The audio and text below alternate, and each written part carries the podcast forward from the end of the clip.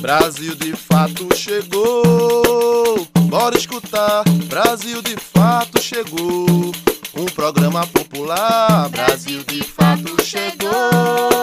Bora escutar, Brasil de fato chegou. Um programa popular, pra quem é trabalhadora, pra quem é trabalhador, ele traz informação, não é manipulador. Pra quem é trabalhadora, quem é trabalhador, ele traz informação, não é manipulador. Olá, você está ouvindo o programa Brasil de Fato Bahia. Eu sou Gabriela Morim. Na próxima hora vou trazer para você notícias em uma versão popular da Bahia, do Brasil e do mundo.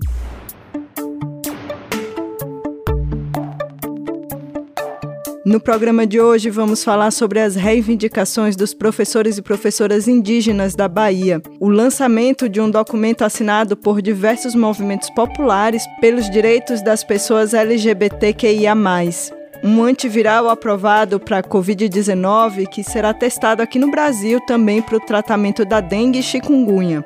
Tem ainda uma entrevista para explicar para a gente o que é a inflação e o impacto dela nas nossas vidas, receita na cozinha baiana, música e muito mais.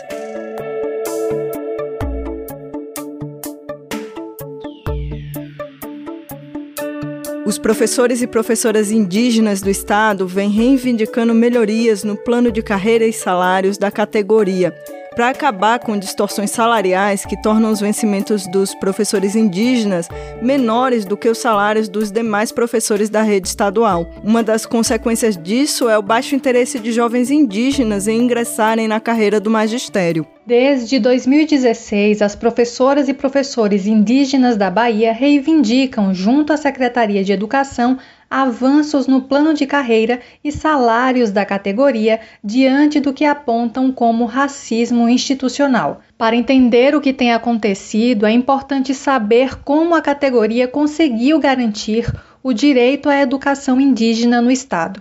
Verônica Pataxó é do povo Pataxó de Coroa Vermelha, aldeia localizada no extremo sul da Bahia, na cidade de Santa Cruz Cabralha. Professora há oito anos e atual vice-diretora da Escola Estadual Indígena Coroa Vermelha, que oferta ensino médio para jovens pataxós do território, ela explica o que caracteriza a educação indígena atualmente. A educação indígena, em seus princípios, né, ela tem como princípio ser específica, diferenciada, intercultural e multilingüe, né? Aonde a gente usa é, a educação escolar indígena também para fortalecer nossas línguas que por hora, né, antes tinha sido aí é, proibida na, nas escolas. Em 2011, os povos indígenas tiveram uma conquista com a criação da carreira do professor indígena pelo estado da Bahia a partir da Lei 12.046. Porém, o concurso só aconteceu de fato em 2013, depois de muita reivindicação das lideranças indígenas. E, para que o concurso acontecesse, a lei vigente precisou ser modificada, como explica Verônica. A primeira modificação da lei né, de 2011 para 2013 para realizar o concurso é que, naquele momento, em 2013, na Bahia não tinha uma quantidade suficiente de professores com formação superior, né? É claro que você precisa entender que as universidades durante muito tempo não, não eram de fácil acesso e por isso o concurso ele precisava ser de entrada por ensino médio. E foi isso que aconteceu. Como nós iríamos entrar por ensino médio, a lei foi modificada em dois pontos muito importantes. O primeiro deles mudou a nossa gratificação, nossa remuneração, aliás, né? E aí enquadrou a gente, professor indígena, no recebimento por subsídio. Receber por subsídio significa que os professores indígenas recebem um salário fixo, sem gratificações por dedicação exclusiva, por exemplo, o que torna o salário inferior ao praticado para os demais docentes do Estado.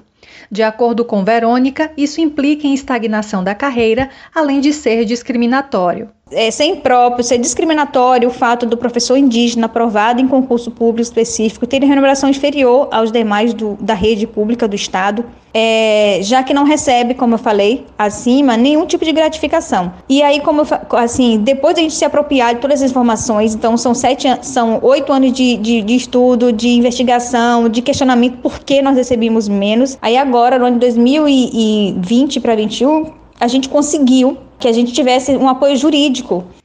O impacto desse cenário na educação como um todo pode ser observada no pouco interesse dos jovens em atuarem como professores na rede estadual, o que causa um déficit de profissionais qualificados para lecionarem no ensino médio.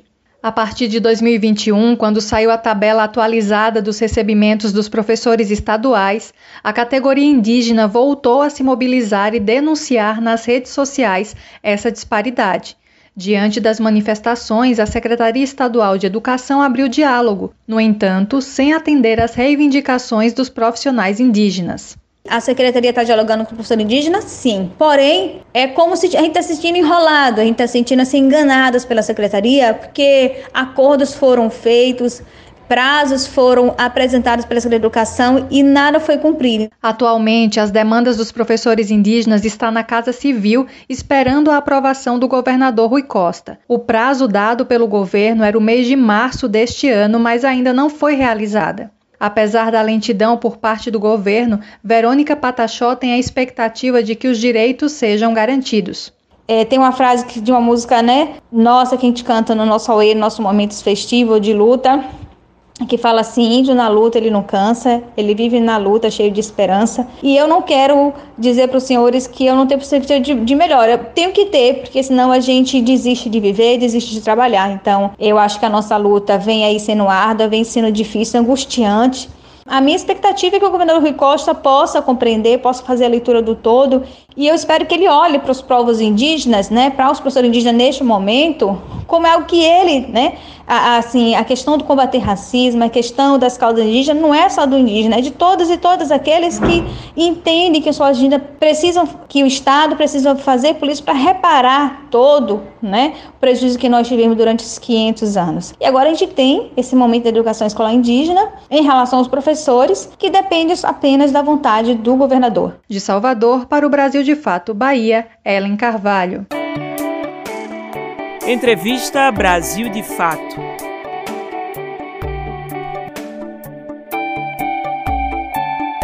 A gente vem falando sempre por aqui sobre o aumento da inflação, alta dos preços da comida e do gás, mas você sabe o que significa inflação e por que ela aumenta ou diminui? Para nos explicar essa e outras questões, a gente convidou para nossa entrevista da semana Ana Georgina Dias, economista e supervisora técnica do Escritório Regional do DIEESE na Bahia.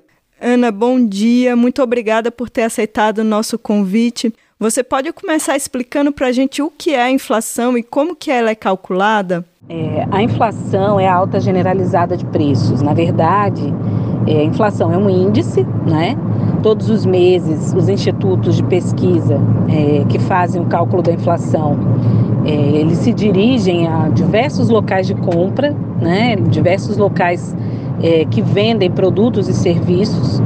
E a partir de uma amostra, todos os meses eles retornam para verificar se os preços aumentaram ou reduziram em relação ao mês anterior, né? Então, é, na impossibilidade de ir em todos os lugares e de pesquisar todos os preços de bens e serviços, como eu disse antes, existe uma amostra. Essa amostra é uma tentativa de capturar da forma mais fiel possível não é o consumo das famílias de acordo com as faixas de renda, né? Por isso que tem é, diferença entre os índices, né? O próprio IBGE tem o IPCA IBGE, que é o índice de preços ao consumidor amplo, e o INPC, que é o Índice Nacional de Preços ao Consumidor. A diferença entre os dois é basicamente a renda, né? Enquanto o INPC pesquisa é, preços para rendas entre 1 e 8 salários mínimos, é, o IPCA ele calcula é, entre 1 e 40. E a diferença é basicamente porque o INPC é um índice que foi criado lá em 1979 para balizar as negociações salariais dos trabalhadores. E o índice, o IPCA, é um índice que é o índice oficial de inflação adotado pelo governo, né? Então, basicamente, o cálculo é feito assim: é, todos os meses, essa amostra, esses locais é, são visitados, os produtos que fazem parte dessa amostra, de diversos grupos diferentes de bens e serviços, são pesquisados e aí é apurado se há uma elevação geral nos preços, ou uma tendência maior de elevação do que de queda, que é a inflação, ou se predominantemente os preços caíram, que aí seria a deflação. ela também influencia nos valores de aluguéis e de financiamento, por exemplo? Sim, a inflação, na verdade, ela, ela não é uma medida homogênea. Né? Então, embora nós tenhamos diversos índices, é, esses índices eles são é, elaborados metodologicamente de forma diferente para capturar movimentos diferentes né? É, entre esses bens, esses produtos e serviços na economia. Então, por exemplo, o aluguel, ele não é, geralmente o índice que reajusta o aluguel é o IGPM, não é? que é um índice diferente dos que eu falei anteriormente, o IPCA e o INPC e IBGE. Por quê? Porque basicamente o IGPM, que é o Índice Geral de Preços de Mercado, ele é, é, é todos os meses ele é pesquisado pela FGV, né?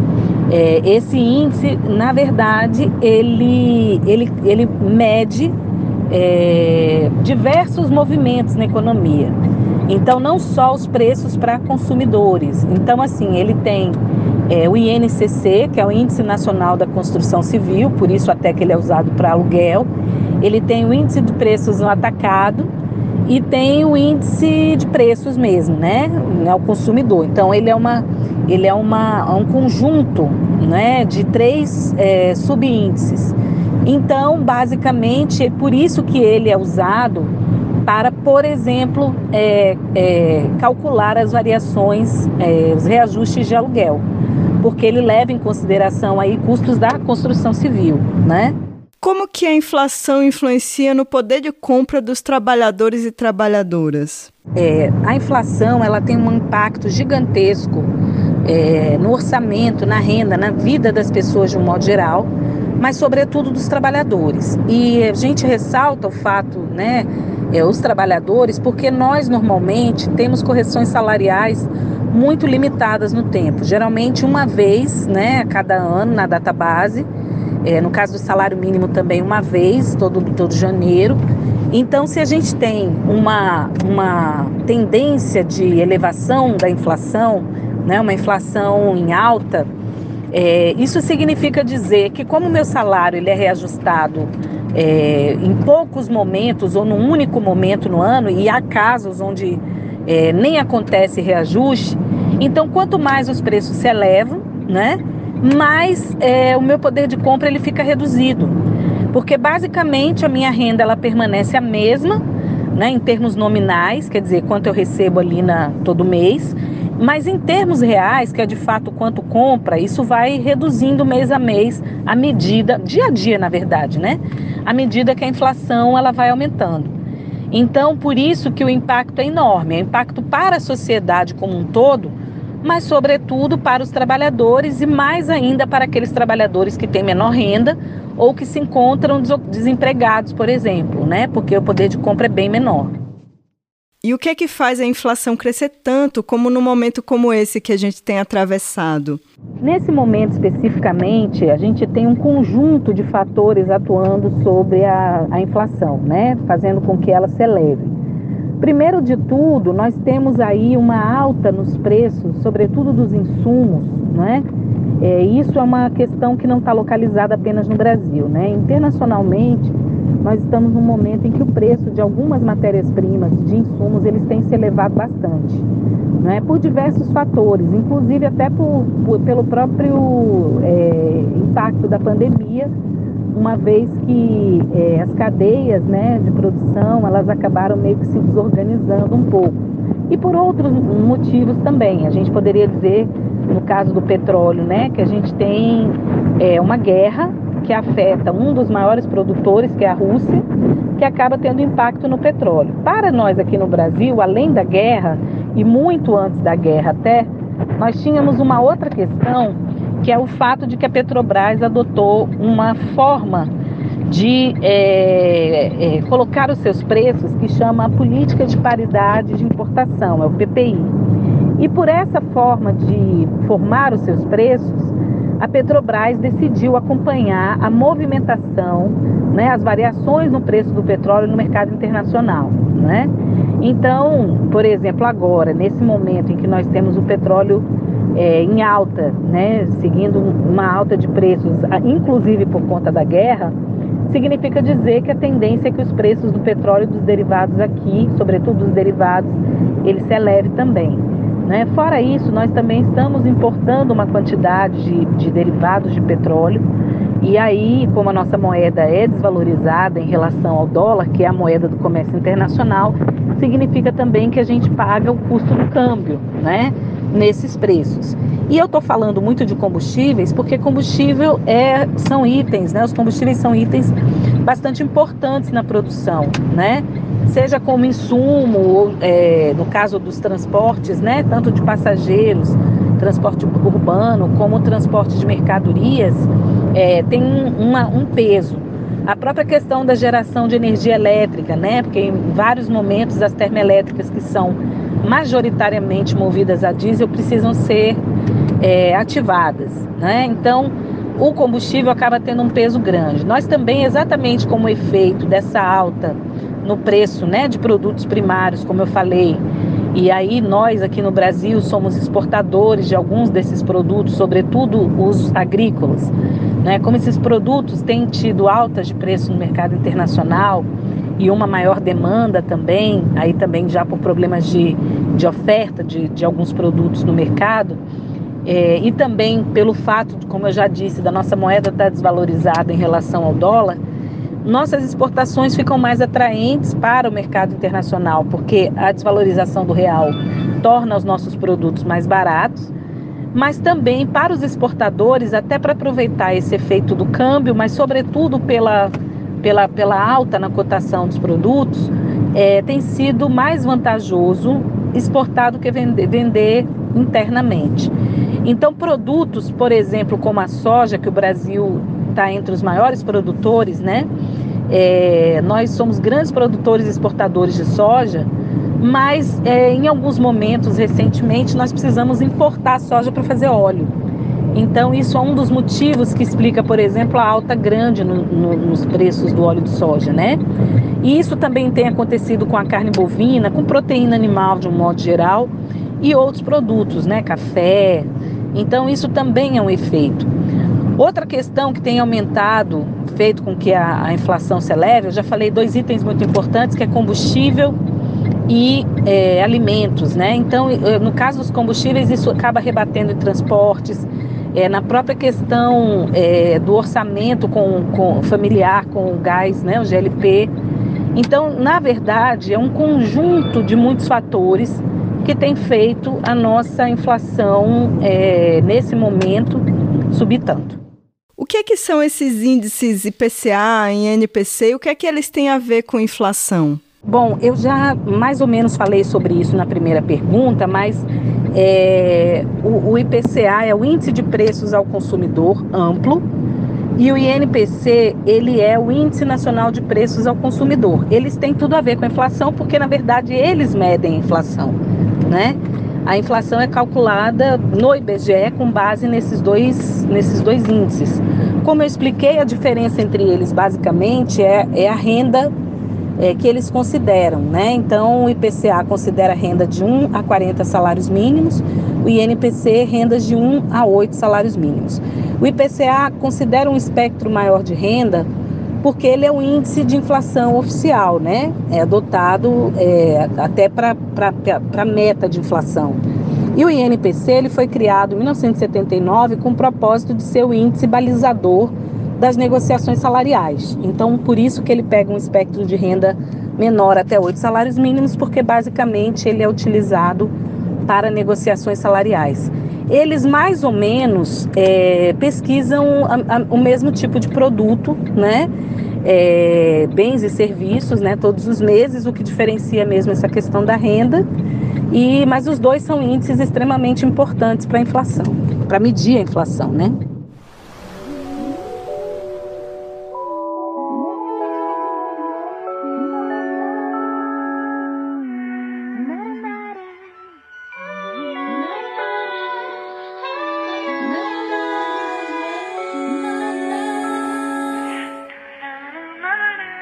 Se entregue, dá pra ser leve. Não seja breve, pode demorar. Se chegue com toda a sua alma, onde o mar acalma, traga seu axé.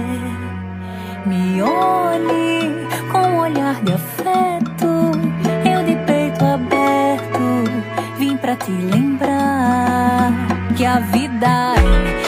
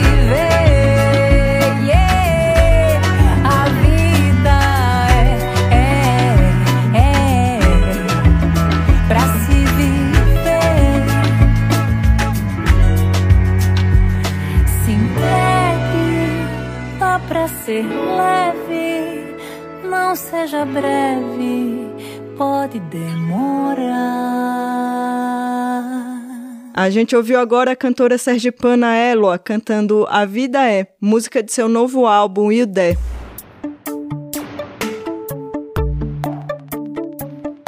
Foi lançado esta semana o programa Brasil de Todas as Cores, documento criado por 26 movimentos populares para auxiliar na construção de políticas públicas para a população LGBTQIA.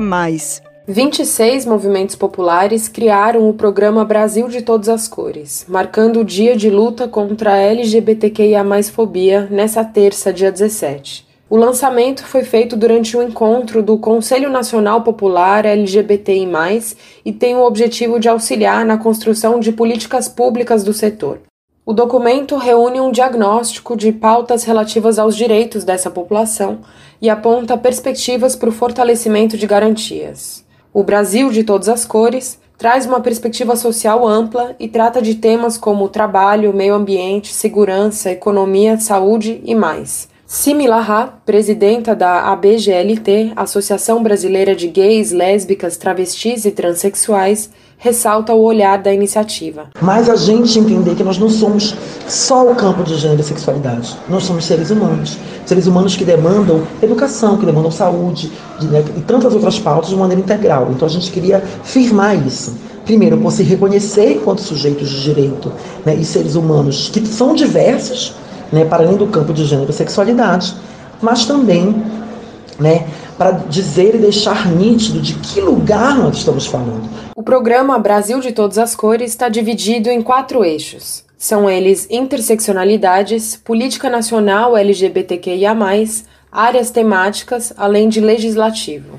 Essas são bases que abrem espaço para o debate sobre direitos básicos, acesso à educação, proteção e fortalecimento da ciência e da pesquisa, entre outros temas. O documento vai além e expõe a necessidade de criação de estruturas, ações e normas para o enfrentamento à violência contra a população LGBTQIA. Mais de 70 diretrizes foram elaboradas para nortear a construção de políticas. Similarra relata o esgotamento de um modelo em que não há nitidez sobre as pautas desses grupos para a população em geral, mesmo entre a parcela que quer se comprometer com o tema. Então a gente queria sinalizar esse conteúdo para que desse condição, inclusive de quem é parceira dessa pauta, é, tenha condição de saber por onde caminha a nossa posição política, por onde caminham as nossas demandas. Segundo Similarra, a ideia é orientar não só o campo popular, mas também o poder público e outros entes sociais. Para que seja um, um, um, início de um debate coletivo que não termine, mas que oriente toda a nossa ação de luta, o nosso controle social, a participação popular e que oriente as nossas bases, mas também o conjunto né, da companheirada que vai assumir tarefas executivas, legislativas, judiciárias e tantas outras que são importantes é, para a construção da democracia. O programa Brasil de Todas as Cores foi lançado na segunda-feira, dia 16, durante o segundo dia do encontro do Conselho Popular LGBTI.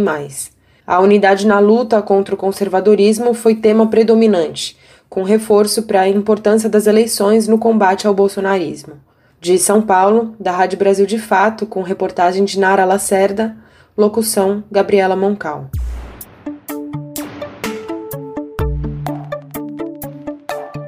Uma boa notícia agora vinda do SUS. O antiviral Monopiravir, aprovado no Brasil para uso contra a Covid, deve começar a ser testado também contra chikungunya e dengue. O medicamento vai ser produzido no país pela Fiocruz em parceria com a farmacêutica MDS. Repórter SUS: O que acontece no seu sistema único de saúde? O primeiro antiviral oral para o tratamento da Covid-19, o Molnupiravir, poderá ser testado para outras doenças típicas do Brasil, como a dengue e a chikungunya. Recentemente, o Instituto Farmanguinhos, da Fiocruz, firmou um acordo com a farmacêutica estadunidense Merck Sharp Dohme para produzir o medicamento. Aqui no Brasil, a empresa é conhecida como MSD. Segundo Jorge Mendonça, diretor do Farmanguinhos, o medicamento tem demonstrado eficácia principalmente na reversão dos quadros leves a moderados da Covid. A parceria entre Farmanguinhos Fiocruz e a empresa Merck Sharp Dome visa disponibilizar mais uma solução terapêutica para o tratamento da Covid-19. O Molnupiravir tem demonstrado resultados bastante importantes na reversão dos quadros leves a moderados de quem, de quem foi contaminado pelo vírus da Covid-19.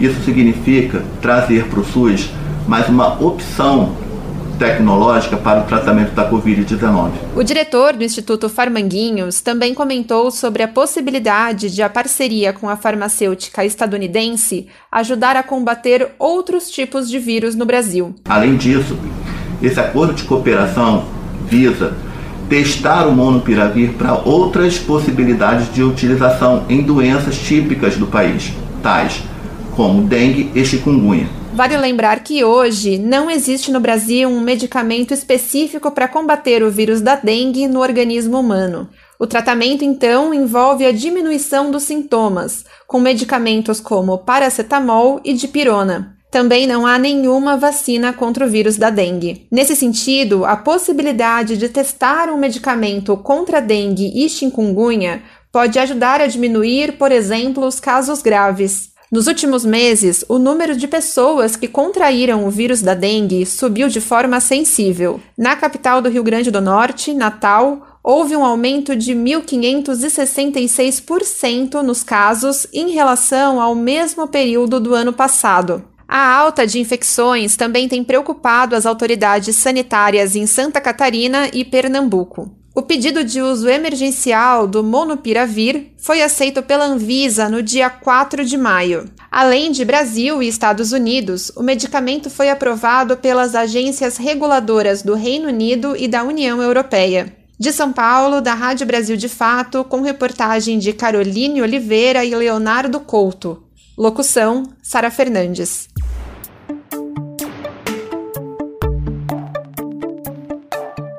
Com o mês de junho se aproximando, a gente aproveita para já ir aquecendo para os festejos e escuta agora Sete Meninas, um clássico de Dominguinhos interpretado por Mestrinho do Acordeon.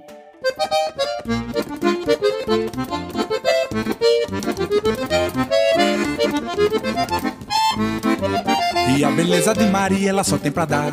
Corpinho que ela tem, teu andar requebradinho, mexe com a gente. E ela nem nem, e ela nem nem. Viva o mestre Dominguinhos! Salve Dominguinhos, vamos embora!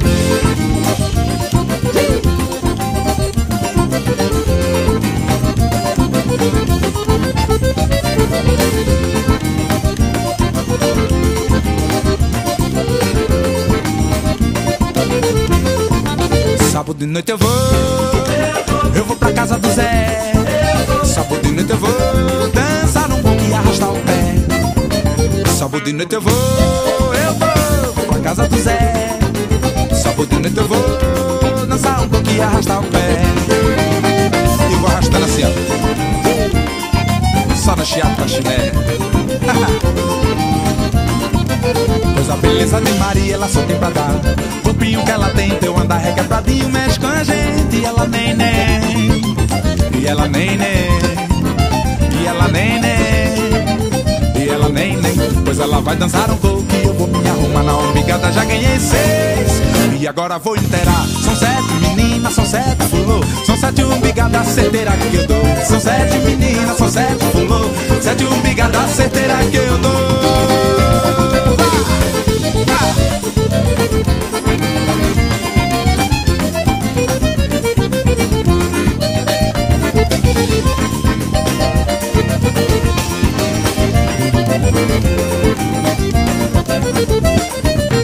Sábado de noite eu vou, eu vou pra casa do Zé. Sábado de noite eu vou dançar um pouco e arrastar o pé. Sábado de noite eu vou, eu vou pra casa do Zé. Sábado de noite eu vou dançar um pouco e arrastar o pé.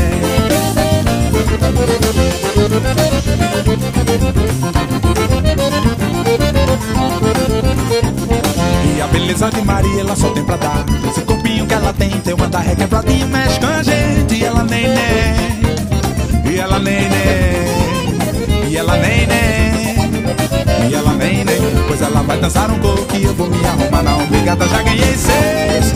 E agora vou inteirar São sete. Meninas, são sete fulô. São sete umbigadas certeira que eu dou. São sete meninas, são sete fulô. São sete umbigadas certeira que eu dou. São sete meninas, são sete fulô. São sete umbigadas certeira que eu dou. Sete meninas, sete fulô. São sete umbigadas certeira que eu dou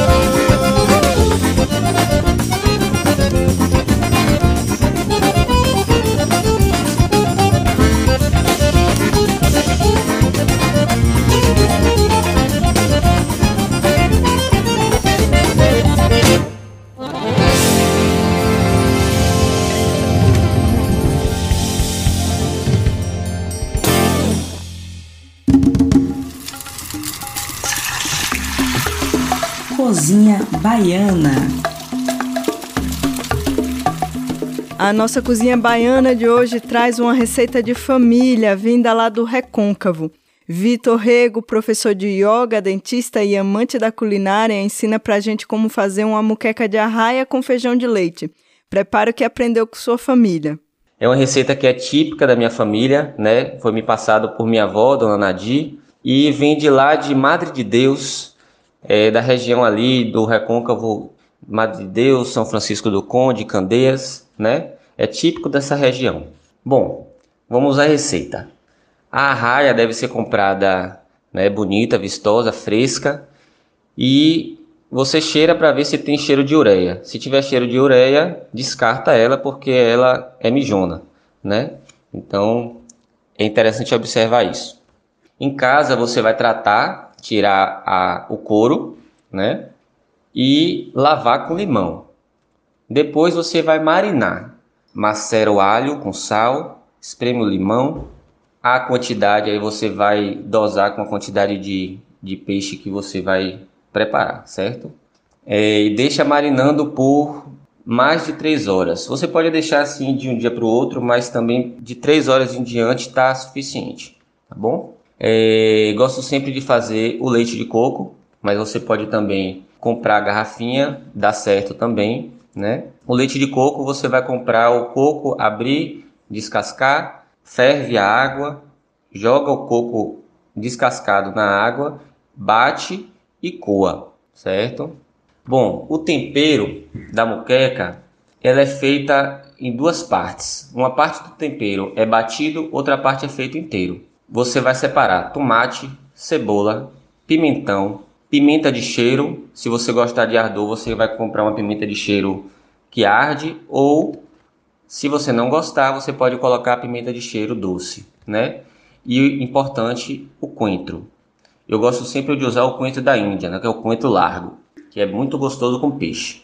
Esse tempero, esse batido do tempero, são pulsos no, no liquidificador. Você deixa ele grosso, né? Não, não, não faz a papa, você deixa ele grosso, uma parte, e outra parte você vai cortar né, em rodelas, como é feito em moqueca geralmente. Corta tomate em rodelas, cebola em rodelas, pimentão em rodelas, e a pimenta de cheiro você pode colocar inteira, né? O coentro você vai macerar uma parte, outra parte você vai colocar cortadinho inteiro em cima, certo? Então você monta o prato, coloca a primeira camada de tempero embaixo, cebola, tomate, pimentão, coloca a camada de peixe, a, a raia você vai cortar em cubos de mais ou menos 3 centímetros, certo? Forra ali, geralmente é feito na panela de barro, você vai forrar o peixe e você vai colocar por cima outra camada de tempero, tá bom? Então, montado o prato, aí você vai jogar o tempero batido por cima, vai jogar o leite de coco e botar para ferver. No início, você não vai tampar, certo? Quando começar a ferver, você pode tampar para diminuir o tempo de cozimento.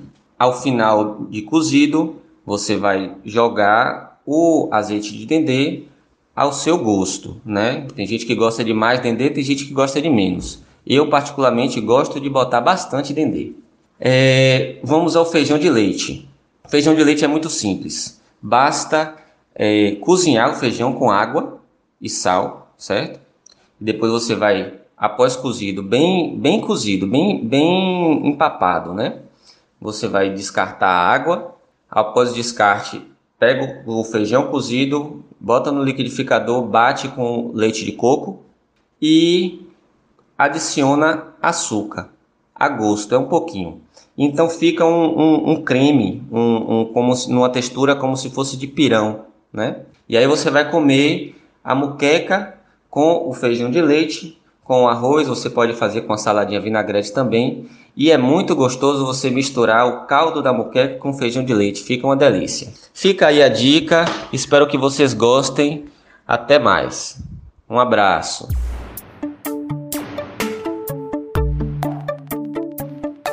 Nos próximos dias 3 e 4 de junho, a cidade de Juazeiro recebe a 37ª edição da Feira de Economia Solidária. O evento tem o objetivo de fortalecer as iniciativas de pequenos empreendedores solidários da Bahia. Serão cerca de 70 expositores e expositoras atendidos pelo Centro Público de Economia Solidária Sertão do São Francisco, que atuam com a produção de doces, geleias, licores, queijos, artesanatos e confecções. A comercialização acontecerá nos dias 3 e 4 de junho, a partir das 4 horas da tarde, no estacionamento da Orla 2 e contará contará também com apresentações artísticas. A nova edição do Boletim do Observatório Covid-19, divulgada pela Fiocruz, alerta para a estagnação do crescimento da cobertura vacinal na população adulta e também para a desaceleração da cobertura de terceira dose no Brasil. Na população acima de 25 anos, a cobertura para o esquema vacinal completo é de 80%. Porém, Em relação às faixas etárias, dados mostram que a terceira dose nos grupos mais jovens segue abaixo da média considerada satisfatória. De acordo com o informativo, diante da falta de incentivo do uso de máscaras e da não obrigatoriedade do uso do passaporte vacinal, a vacinação torna-se ainda mais importante, pois a estratégia se coloca atualmente como o único recurso de proteção contra a Covid-19 no país. De Salvador para o Brasil de Fato Bahia, Ellen Carvalho.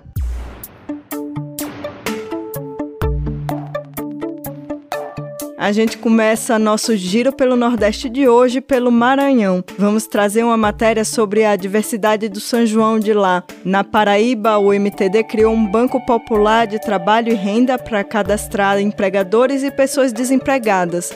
Tem ainda a tradição culinária dos caprinos em Petrolina e uma entrevista sobre a Semana da Luta Antimanicomial.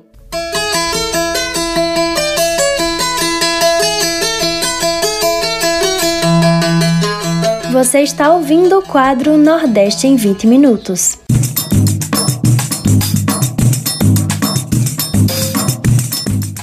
Gente. Eu sou Yale Tairine e vou acompanhar você no Nordeste em 20 minutos para darmos um giro pela nossa região. Toda semana te encontro com conteúdos que trazem uma visão popular do que tem acontecido por aqui. Vem comigo para mais uma edição.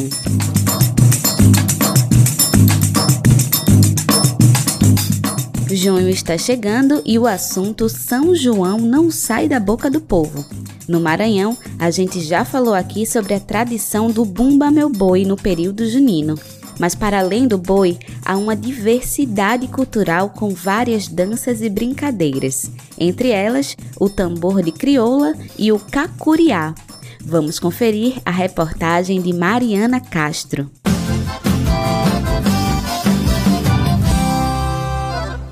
É o tempo que meu São João estende as mãos Pra mim guarnecer o meu batalhão. A maior festa popular do Maranhão está chegando e já começa a movimentar a capital, São Luís. Apesar de ser mais famoso, o Bumba Meu Boi não é a única estrela dessa festa, que em sua diversidade cultural traz várias danças e brincadeiras, entre elas o tambor de crioulo e o cacuriá. O cacuriá é uma dança de roda com batuques e cantorias. Dançado aos pares, é uma das danças típicas do São João do Maranhão e tem como maior representante o grupo Cacuriá de Dona Teté, fundado em 1986 como parte das festividades do Divino Espírito Santo.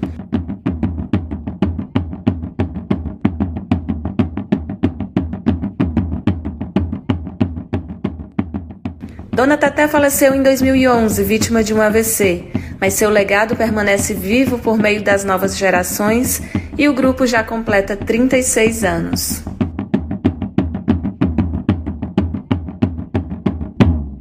E eu conheci essa manifestação através dos meus pais, que são fundadores dessa manifestação, juntamente com Dona Teté. E isso para mim é muito importante, participar do Cacuriá de Dona Teté para mim é muito importante, porque isso fortalece minha identidade cultural.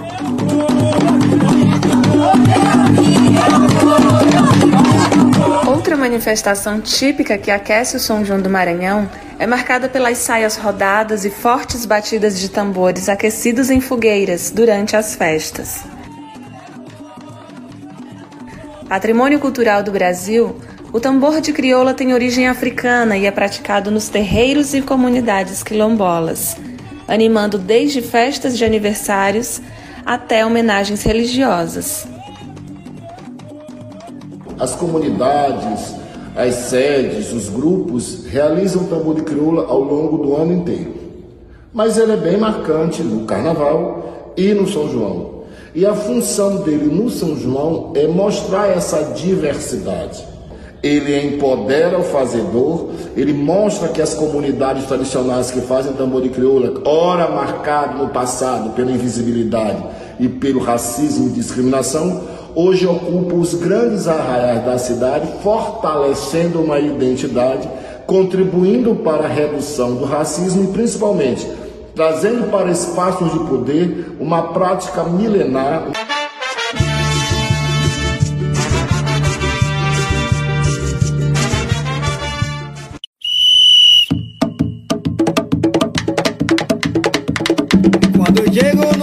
Depois de dois anos sem festas de rua, o São João do Maranhão já acendeu as suas fogueiras, com as prévias juninas do Maranhão de Reencontros, o evento é organizado pelo governo do estado e acontece todos os domingos, na concha acústica da Lagoa da Jansen, em São Luís, até o final de maio.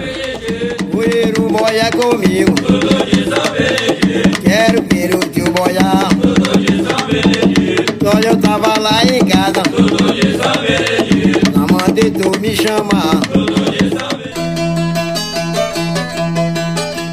Saindo do Maranhão e indo para a Paraíba, o Movimento dos Trabalhadores por Direitos, MTD, criou um Banco Popular de Trabalho e Renda no intuito de cadastrar empregadores e pessoas desempregadas para facilitar a busca por ofertas e vagas de emprego. Segundo Bárbara Zen, militante do movimento, o Banco Popular de Trabalho e Renda está sendo iniciado apenas com mulheres em situação de violência primeiro, para depois abrir espaço para os homens. Esse mapeamento das mulheres em situação de violência nas comunidades foi realizado a partir de oficinas, numa parceria entre o MTD e a Fundação Margarida Maria Alves. Bárbara afirmou também que as habilidades de cada pessoa estarão inseridas no banco de dados e já se planeja um aplicativo produzido pelo movimento para ser lançado até o final do ano. Mais informações você pode acessar as redes sociais do MTD da Paraíba. No Instagram e no Facebook é MTD Paraíba ou também através dos telefones DDD 83 99331 5592. Repetindo, DDD 83 99331 5592 ou também pelo DDD 83 98825 5680. Repetindo, DDD 83 98825 5680.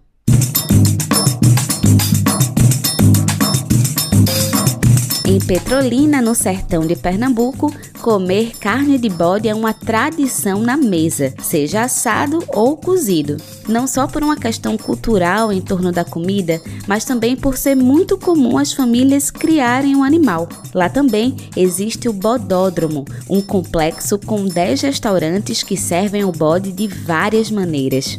Vamos saber mais na reportagem de Rodolfo Rodrigo.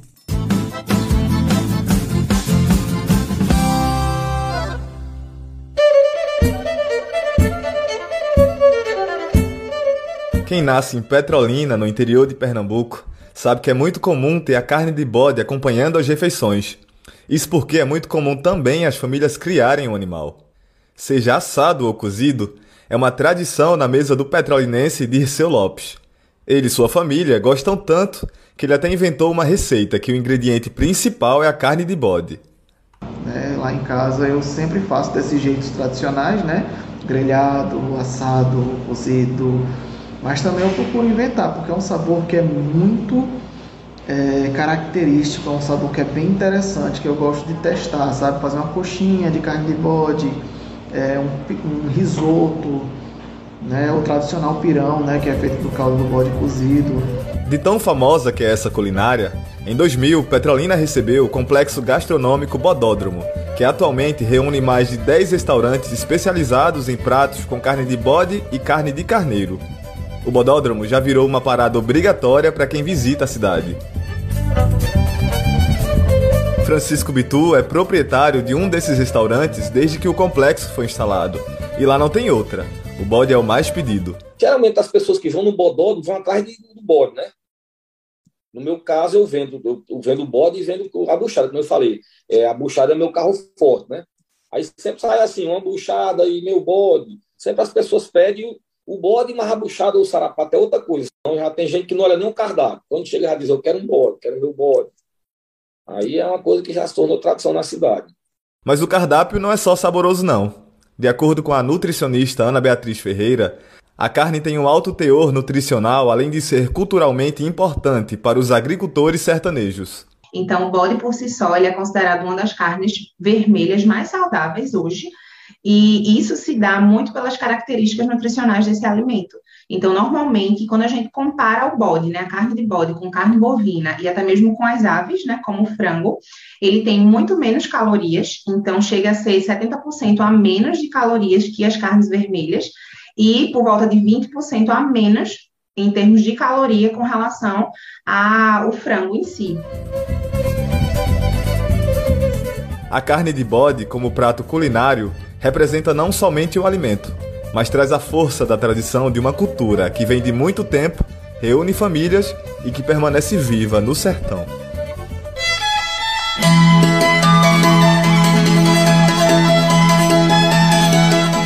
18 de maio é conhecido também como o Dia Nacional da Luta Antimanicomial. E nesta semana que marca essa data importante, vamos saber mais sobre o que se trata a luta antimanicomial e como as organizações pautaram a data ao longo desta semana. Júlia Vasconcelos conversou com Natália Vasconcelos, do Núcleo da Luta Antimanicomial Libertando Subjetividades de Pernambuco. Confira mais um Vozes Populares.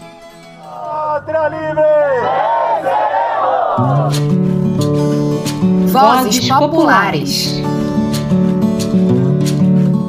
Oi, pessoal! Cheguei com mais uma edição do Vozes Populares, um espaço para trazer as diversas vozes dos movimentos, coletivos e organizações populares. Me amarram, me aplicam, me sufocam num quarto Socorro, sou um cara normal, asfixiado. Manicômios nunca mais. É isso que a luta antimanicomial no Brasil tem buscado desde o seu surgimento na década de 70. Quem defende esse pensamento enfatiza que o cuidado com as pessoas em sofrimento mental e usuários de álcool e outras drogas deve ser em liberdade, com serviços abertos, comunitários e dentro do próprio território. Historicamente, essas pessoas têm recebido tratamentos com práticas violentas, invasivas e têm sido afastadas do seu convívio social. Com a reforma psiquiátrica brasileira em 2001, os manicômios passaram a ser substituídos pelos serviços comunitários de saúde mental. Essa conquista trouxe a compreensão de que problemas mentais não são apenas diagnósticos psiquiátricos. É preciso entender todo o contexto social e garantir um cuidado individualizado e multissetorial para cada pessoa. Mas nos últimos anos, a política de saúde mental voltou a ser atacada no país. Em Pernambuco, o coletivo Libertando Subjetividades é um dos braços que tem travado lutas importantes a nível estadual. O núcleo acolhe pessoas em sofrimento mental, usuários e familiares. Natália Vasconcelos, integrante do coletivo e psicóloga, fala mais sobre isso. Pernambuco ocupou um lugar de destaque no âmbito das leis de saúde mental. Porque mesmo quando o Brasil não tinha uma lei própria, que só veio surgir em 2001, Pernambuco já construiu, né, já promulgou a sua lei em 94. E aí nessa lei tinha orientações de substituição progressiva dos hospitais psiquiátricos e de construção da rede de atenção de saúde mental. Então, Pernambuco teve um momento de muito muito aceleramento, de destaque. Mas com o passar dos anos a gente teve perdas e muitos embates. Atualmente a gente tem tido muitos embates com as comunidades terapêuticas, né? Questões políticas que acabam atravessando o nosso estado e que fazem a gente perder financiamento, perder investimento, perder também mobilização. Natália denuncia que as políticas públicas do estado precisam ser reforçadas. Ela cita como exemplo a quantidade de centros de atenção psicossocial, os CAPs, na capital pernambucana. Atualmente, Recife conta com 17 CAPs, mas ela afirma que, pelo contingente populacional, esse número deveria ser bem maior. Além disso, ela aponta que a estrutura precisa ser melhorada e os serviços devem ser ofertados 24 horas por dia, algo que não acontece no momento. E lembra que ela mencionou as comunidades terapêuticas? Bom, a maioria dessas comunidades é ligada a grupos religiosos cristãos e trabalha na perspectiva do isolamento e da abstinência. Inúmeras denúncias de violações de direitos humanos têm sido feitas sobre essas comunidades. Assim, é possível ver que, mesmo sem os manicômios, a lógica manicomial ainda permanece. Nós que construímos e pensamos o movimento social da saúde mental e, as políticas de saúde mental, a gente acredita num cuidado em liberdade, a gente acredita na política de redução de danos, que é uma política muito importante para os usuários de álcool e outras drogas. Então a gente acredita no cuidado ampliado, democrático e em liberdade. Em contrapartida, a gente tem um movimento das comunidades terapêuticas, que são movimentos, sobretudo religiosos, que não contam com uma equipe de saúde ampliada, como a gente encontra no SUS. Mas são serviços geridos normalmente por igrejas ou por instituições que são derivadas de alguns políticos específicos. E aí, eles, em Pernambuco, não conseguiram entrar na política estadual de saúde mental como serviços do SUS. Mas, é, desde 2016 e enfatizando 2018, a gente teve alguns retrocessos na política nacional que acabaram deixando as comunidades terapêuticas adentrarem a nossa política nacional. Mas Pernambuco fez esse enfrentamento e a gente não permitiu que eles entrassem. Apesar dessas comunidades não terem entrado nas políticas de saúde, estão recebendo financiamento de outros setores, Recentemente, o Libertando Subjetividades publicou uma nota de repúdio a um edital publicado pela Prefeitura do Recife, em que destina mais de 2 milhões de reais dos cofres públicos para 150 vagas para comunidades terapêuticas. Esse tem sido um dos principais embates atuais no estado de Pernambuco. O pedido é claro, esse investimento pode e deve ser direcionado para o aprimoramento da rede de atenção psicossocial e de políticas sociais 100% públicas e laicas. Além de fazer esse tipo de combate, o Libertando Subjetividades atua com formações, passeatos, cineclubes e uma série de outras atividades. Ficou curioso e quer conhecer mais? Acompanhe eles pelo Instagram, arroba Libertando Subjetividades.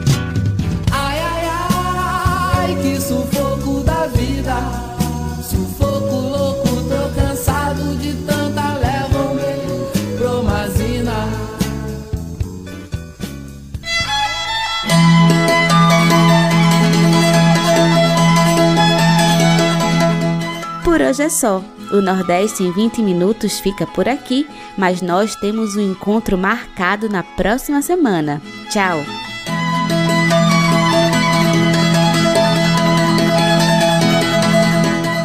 Este quadro é uma realização do Brasil de Fato Pernambuco e conta com a apresentação e roteiro de Iale Tairini, coordenação editorial de Ranide Mendonça e edição de som de Fátima Pereira.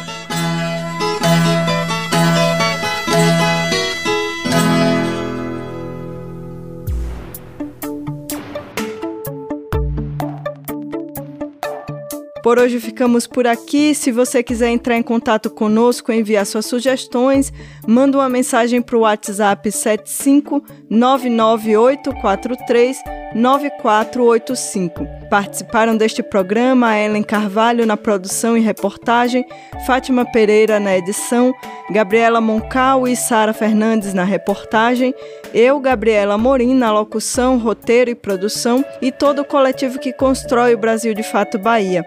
Nós ficamos por aqui, boa semana e até o próximo domingo.